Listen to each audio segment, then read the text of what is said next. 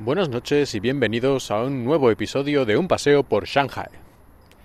Hoy, a diferencia de la mayoría de los episodios, vamos a hablar de un tema que está de actualidad porque justamente está ocurriendo estos días. Y es del examen de acceso a la universidad. También en España está teniendo lugar estos días o ha tenido lugar hace poco siempre aparecen estudiantes españoles diciendo que es muy difícil o que tienen que estudiar mucho o que, no sé, quejándose en general. Y me río, me río mucho porque aquí en China la prueba de acceso a la universidad, que se llama Gaokao, bueno, en realidad es una abreviatura del nombre completo, es más largo, pero casi todo el mundo lo conoce como Gaokao. Esta prueba de acceso a la universidad, comparada con la española, en fin, es un bueno, voy, a explicarlo más o menos y veréis vosotros la diferencia. Empezamos con que esta prueba de acceso a la universidad en China, los estudiantes se preparan hasta tres años. Depende un poco de varias circunstancias, pero muchos estudiantes hasta tres años están preparándose. Al principio no tanto a intensidad, el último año, digamos, es el año en el que están a tope. ¿Y cuánto significa esto de a tope? Ah, que estudia un par de horitas a la semana eh, para tal, para ir preparándose. No, no, no. Esto significa que tienen que estar entre 12 y 14 horas al día estudiando en la escuela. No en su casa diciendo que estudian pero jugando al Minecraft. No. En la escuela con clases especiales para practicar y para estudiar y prepararse, memorizar todos los datos y todas las cosas que tienen que saber para esta prueba de acceso a la universidad.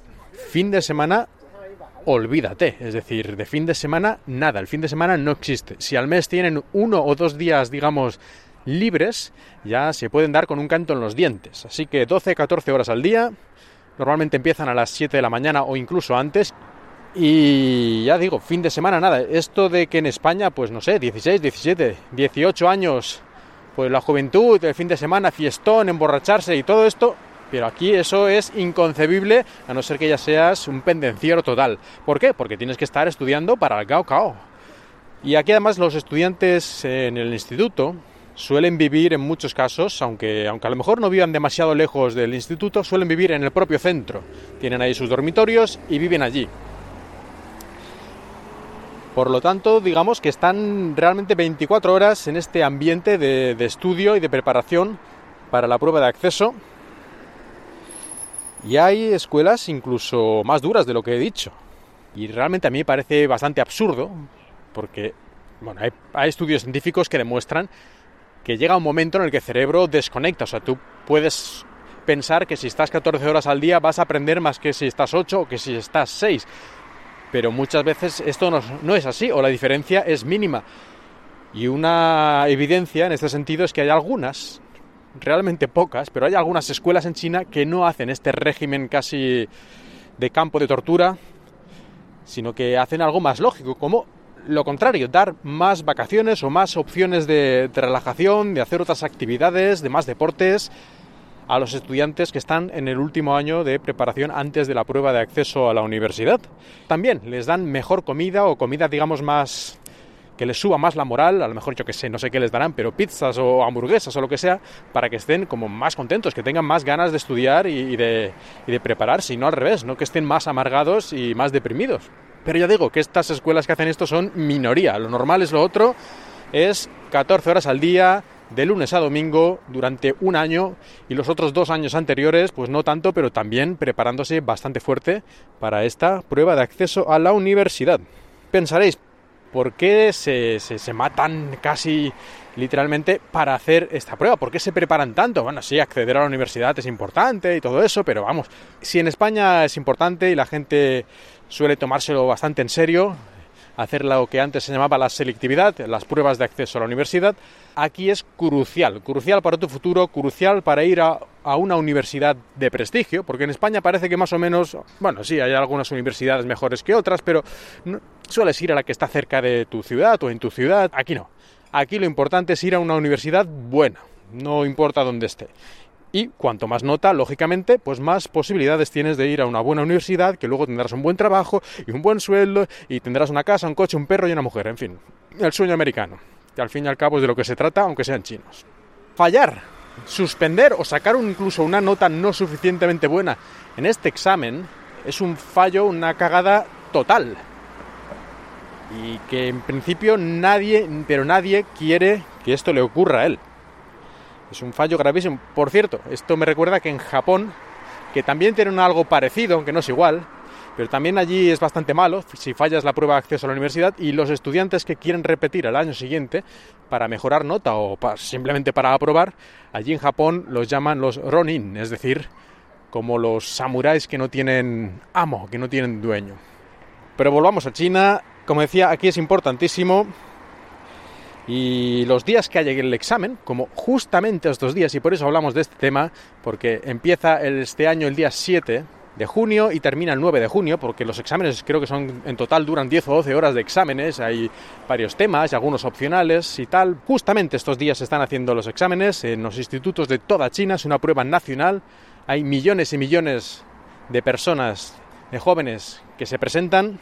Es tan importante que los propios padres hacen patrullas alrededor de los centros donde se realizan las pruebas para que nadie haga ruido que distraiga o moleste a los estudiantes, porque su futuro va en esta prueba.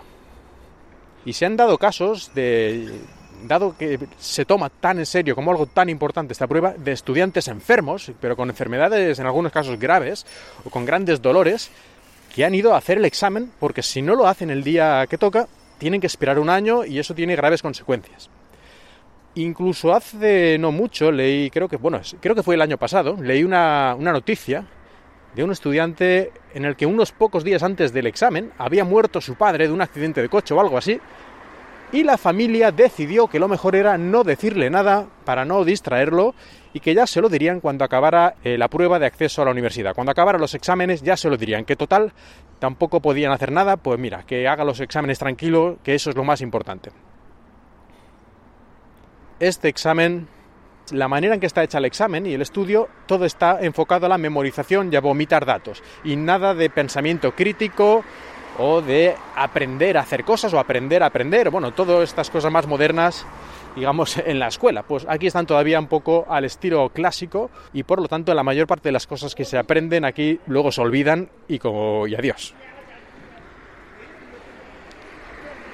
Mi teoría digamos, teoría de la conspiración, más bien, es que todo esto es un plan del gobierno para que así la gente joven, 16, 17 años, justamente en la etapa en la que son o podrían ser más rebeldes y hacer a lo mejor incluso manifestaciones, algún tipo de protesta, los tienes dos o tres años allí pendientes de una cosa, por una parte muy importante, por otro lado, si lo piensas en el fondo, pues absurdo, pues ahí los tienes ocupaditos durante años haciendo estas cosas y que no vayan por ahí pensando en hacer o en pensar o en cambiar cosas. ¿eh? Que se preocupen de un examen, que estén 14 horas al día en ello y después reventados de cansancio a dormir y mañana es otro día.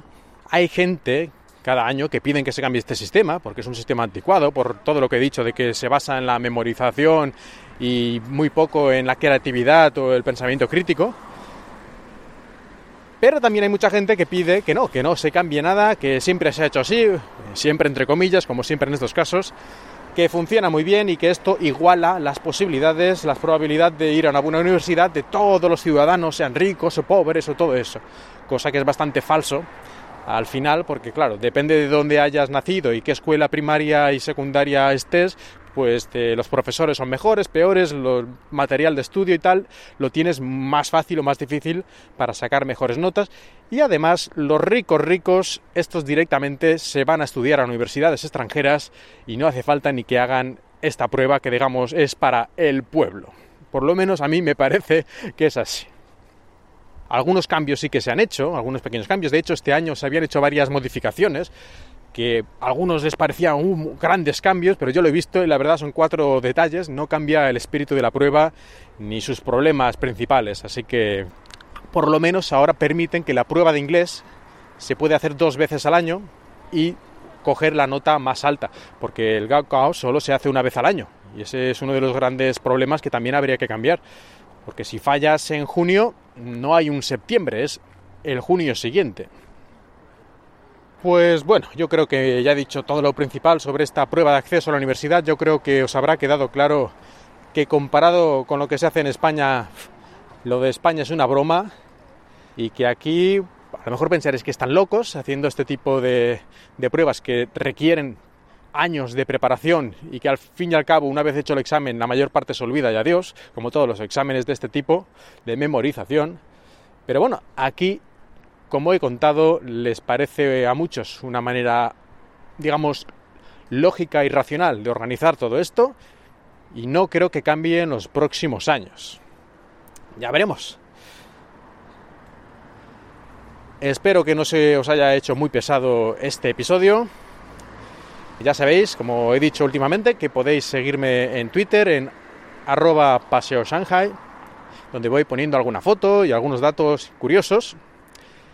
Y muchas gracias a todos los que me habéis puesto reseñas en iTunes, que creo que no he pedido en ninguna ocasión que pusiera reseñas, es decir, no, no sé, no, no se me había ocurrido, pero incluso así, algunos, más de uno, más de dos y más de tres, habéis puesto unas reseñas muy positivas, así que muchas gracias a todos y, por supuesto, podéis poner más reseñas, que esto siempre viene bien, que en iTunes tengamos una buena, una buena calificación. Y ahora sí, gracias a todos por escuchar y espero que hayáis disfrutado de este paseo por Shanghai.